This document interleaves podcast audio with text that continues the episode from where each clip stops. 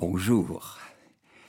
Aujourd'hui, nous allons suivre les sentiers du bienheureux Maurice Tornet. Peut-être connaissez-vous cette chanson Sentier valaisant, de là-bas, de là-haut, sentier conduisant vers un ciel toujours plus beau. Oui, c'est une chanson du pays natal de Maurice Tornet. Il l'a vécue dans sa foi, cette chanson. Il nous en trace le sentier, de là-bas, de là-haut, jusqu'au ciel du Tibet. Suivons-le aujourd'hui.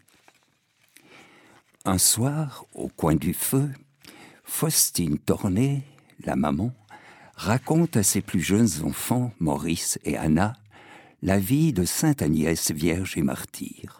À leur demande, elle explique. Vierge, vous l'êtes tous les deux, mes chers petits. Martyr, ah, c'est plus difficile. Il faut aimer le bon Dieu plus que tout et être prêt à donner sa vie, à verser jusqu'à la dernière goutte de son sang pour lui, plutôt que de l'offenser.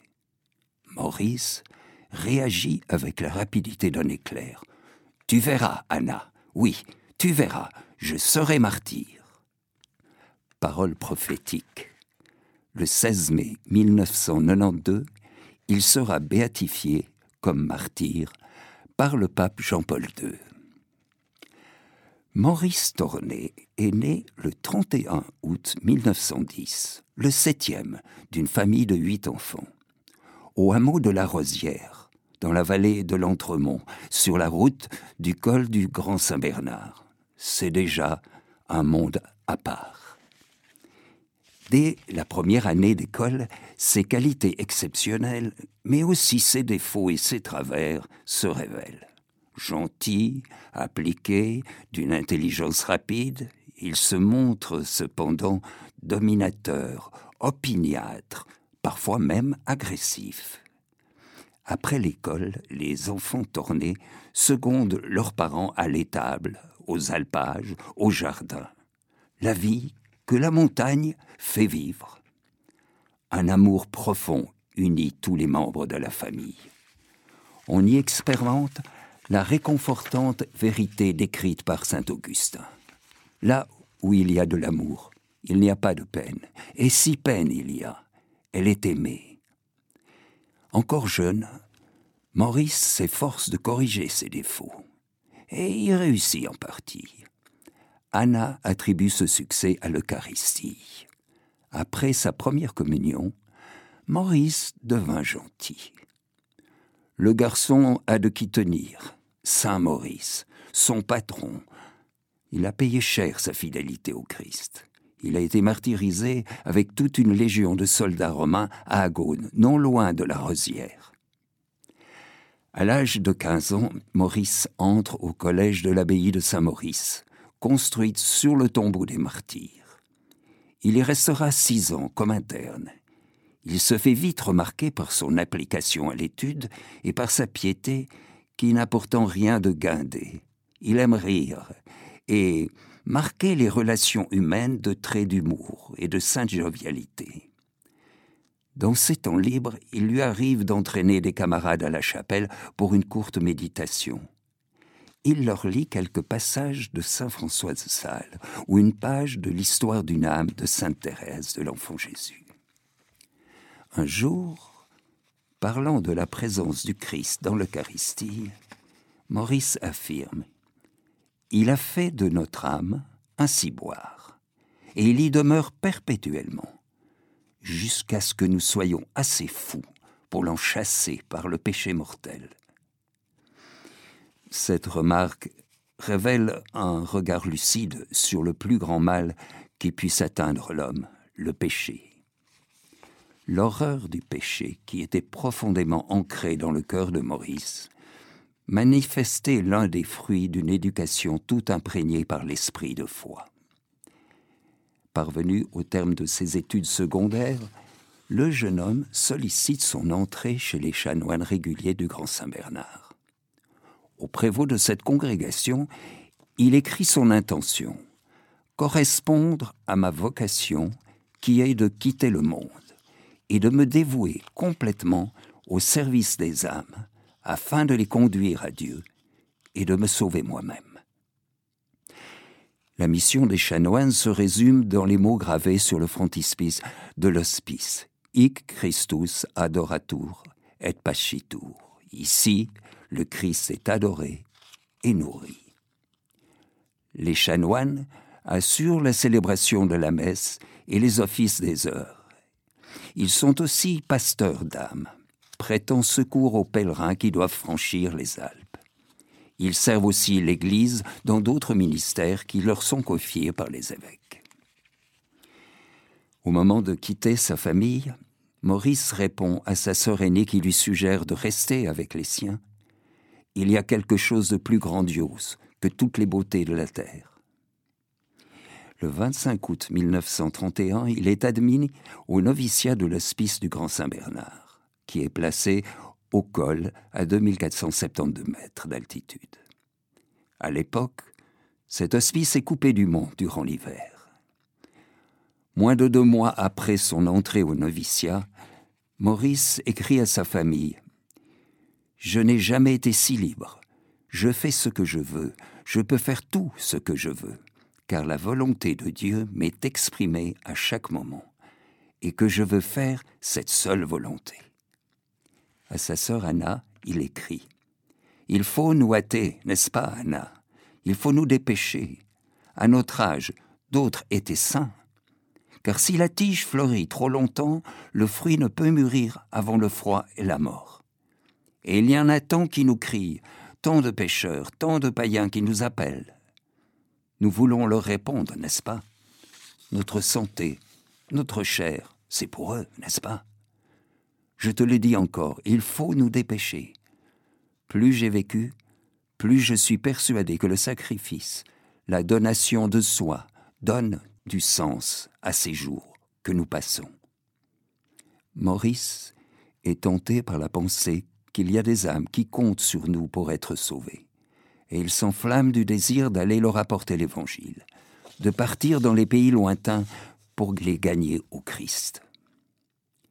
Quelques décennies plus tard, le pape Jean-Paul II fera remarquer le nombre de ceux qui ignorent le Christ et ne font pas partie de l'Église augmente continuellement, et même il a presque doublé depuis la fin du Concile. À l'égard de ce nombre immense d'hommes que le Père aime et pour qui il a envoyé son Fils, l'urgence de la mission est évidente. Le Christ lui-même nous a montré que le baptême est la porte de la foi. Oui, l'évangélisation est le devoir de tout baptisé. Gardez cette porte ouverte pour tous. Maurice ne voulait pas garder cette porte ouverte pour lui tout seul.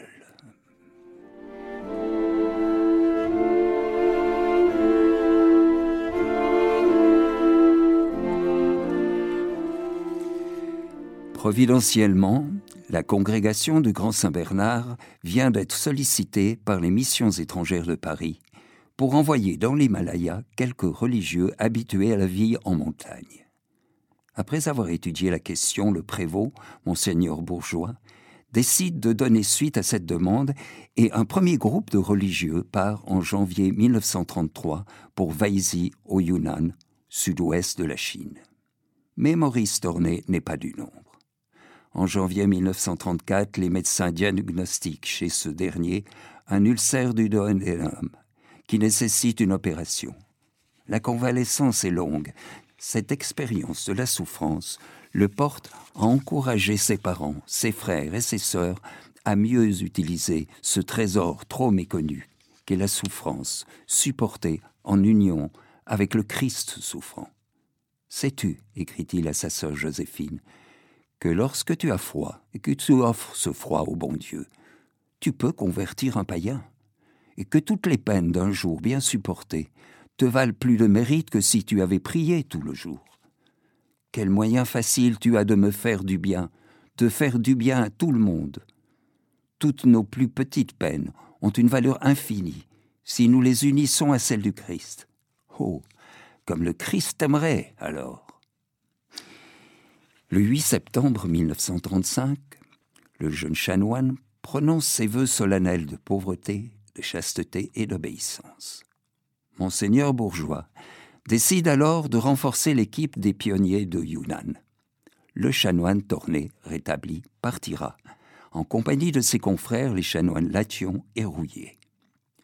Tous les trois, ils se préparent durant plusieurs mois à soulager la misère humaine par des stages chez un médecin et un dentiste. Avant le jour fixé pour le départ, Maurice s'ouvre à son frère Louis. J'ai reçu nettement dans mon âme l'intuition suivante. Pour que mon ministère soit fécond, il faut que je travaille de toute l'ardeur de mon âme, pour le plus pur amour de Dieu, sans désir aucun de voir mon labeur remarqué. Je veux m'exténuer au service de Dieu. Je ne reviendrai plus. Maurice écrit d'Hanoï le 27 mars 1936. Il a le souci de raconter à ses proches la vie qu'il a si loin d'eux.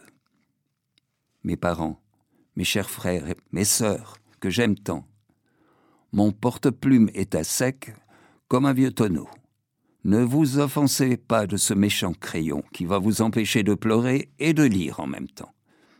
Ce sera si peu lisible. Ah, mon cerveau. Il y a dedans à peu près autant de désordre que dans le tiroir où vous avez les ficelles et les papiers.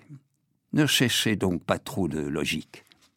Nous avons quitté la mer mercredi, le 25. Le bateau a gagné une semaine en brûlant les étapes et surtout les arrêts.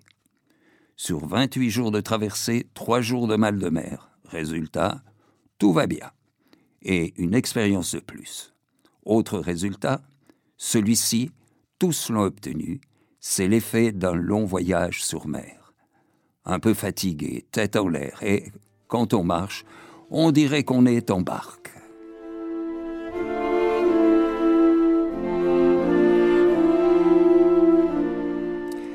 Après environ un mois et demi de voyage, les trois chanoines arrivent à la mission de Viaisy. À 2350 mètres d'altitude, ils reconnaissent l'air de son pays. Il est dans les marches tibétaines maintenant. Le chanoine Torné écrit. Et maintenant, j'ai presque fait le tour du monde. J'ai vu et j'ai senti que partout les gens sont malheureux, que le vrai malheur consiste à oublier Dieu qu'à part servir Dieu, vraiment, rien ne vaut. Rien, rien, rien. Sans tarder, il se remet à l'étude. D'une part la théologie sous la direction du chanoine Lation, d'autre part la langue chinoise, avec un vieux professeur protestant sympathique au catholicisme. Soucieux d'évangéliser les païens dans leur langue et dans le respect de leur culture, il fait de rapides progrès en chinois. Mais, si chargé que soit son programme d'études, le chanoine s'adonne avec zèle aux exercices de piété, adoration, oraison, messe, récitation de l'office divin. C'est là que son âme trouve la force de porter la croix du missionnaire. Vers cette époque, il écrit à ses parents Ce que vous défricherez, plus tard et déjà aujourd'hui, vous le défrichez, un jour, tout cela vous quittera. Ce que vous aimez, un jour passera à d'autres. Non. Il faut l'aimer, la terre, bien sûr. Mais il faut l'aimer que pour autant qu'elle nous conduit à Dieu. Que pour autant qu'elle nous dit combien Dieu est beau et miséricordieux. Le reste ne vaut rien. Parce que le reste passera. Oui, tout le reste passera. Mais mon affection pour vous ne passera pas, car au ciel, nous nous aimerons toujours. Ayant passé brillamment ses examens de théologie, le chanoine tourné peut être ordonné prêtre. Le prélat le plus proche, monseigneur François Chaise, réside à Hanoï. Le jeune diacre entreprend donc un voyage de vingt jours pour s'y rendre. Le soir même de l'ordination, 24 avril 1938, il écrit à ses parents votre fils est prêtre, gloire à Dieu. Cette nouvelle ne vous causera qu'une joie mélangée parce que je ne suis pas au milieu de vous. Mais vous êtes chrétien et vous me comprenez. Il y a un Dieu qu'il faut servir de toutes ses forces. C'est pour cela que je suis parti. C'est pour cela que vous avez si bien supporté mon départ. En septembre 1939, la guerre mondiale éclate. La Chine est envahie par le Japon et les marches tibétaines sont occupées militairement, ce qui provoque la disette, le soulèvement du peuple, les pillages. Le père Torné est confronté au problème de l'alimentation du probatoire, sorte de préparation au petit séminaire fondé par les chanoines et confié à sa charge. Il va jusqu'à se faire mendiant pour nourrir ses garçons, mais lui-même doit parfois passer des jours entiers avec pour seule nourriture des racines de fougères. Porter la croix, écrit-il à cette époque, j'ai un peu compris le sens de ce mot. Mais la misère générale, loin de le décourager, ne fait qu'enflammer son désir de faire du bien autour de lui. Plus les temps sont difficiles, plus il est urgent de s'occuper des âmes. La guerre n'est pas encore achevée, en mars 1945, que le père Torné est nommé curé de Yerkalo, à 2650 mètres d'altitude.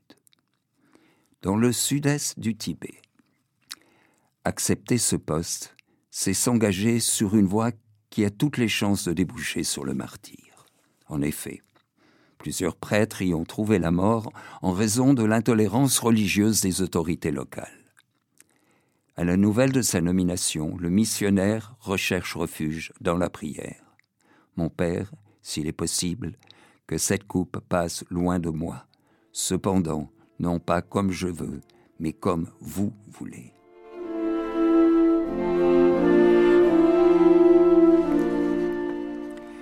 Dans la région où le père Torné exerce son apostolat, le lama chef Gunk Akio est tout-puissant au plan religieux comme dans les domaines économiques et politiques.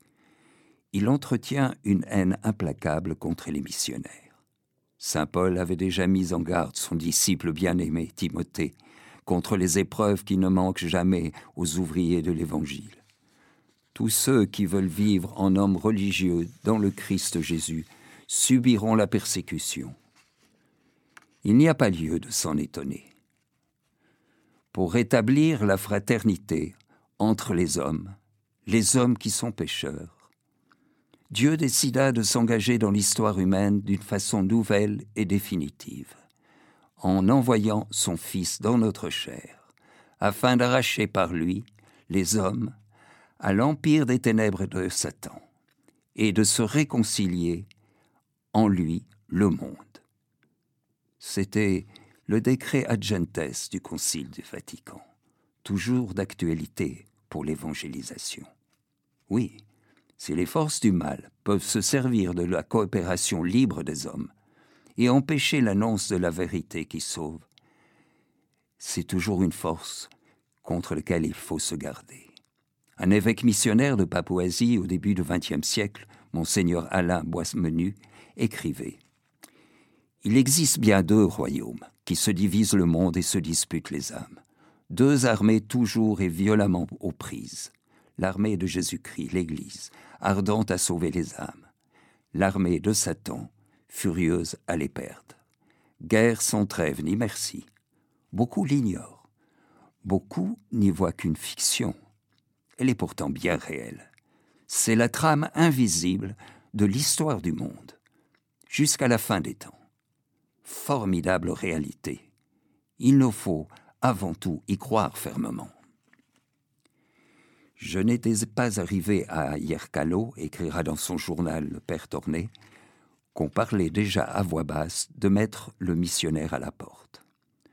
Durant les danses des lamas de Karmada, on proclame devant le ciel et la terre que le missionnaire devra partir bientôt sous menace des pires châtiments qu'un humain puisse redouter, que les chrétiens devront apostasier et tous leurs enfants revêtir la toge lamaïque, car il ne doit y avoir qu'une religion dans le pays des mille dieux.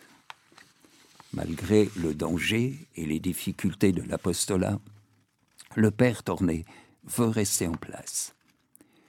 Comme le saint curé d'Ars qui avait dit laisser une paroisse vingt ans sans prêtre, et l'on y adorera les bêtes.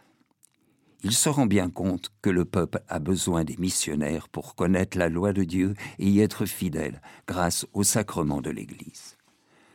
Les menaces de Gunkakyo ne le détournent pas de son devoir.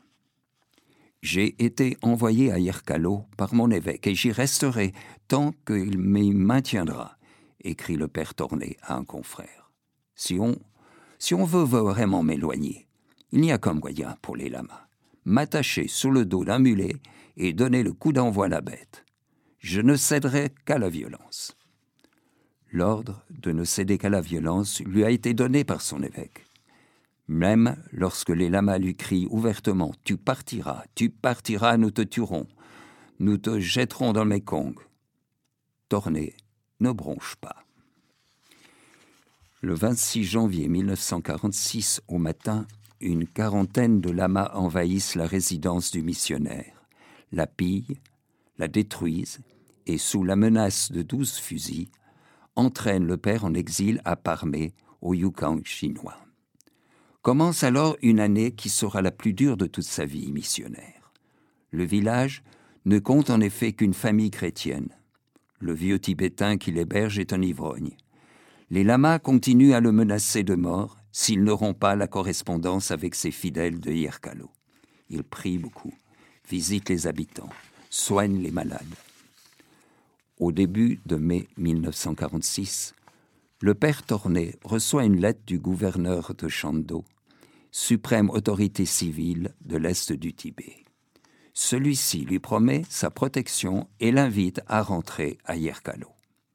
Le 6 mai, le père se met en route mais à la lisière de Yerkalo, il est arrêté par Gunk Akio. Halte. Interdiction d'aller plus loin. La mort dans l'âme. Le père s'en retourne en pleine nuit. Sans se décourager, il forme alors le projet de se rendre à Lhasa, capitale du Tibet. 34 jours de marche. Pour obtenir du Dalai Lama, chef suprême religieux et politique du pays, la liberté religieuse des chrétiens de Yerkalo. Il a été encouragé dans ce dessin par les représentants du Saint-Siège et les gouvernements suisses et français.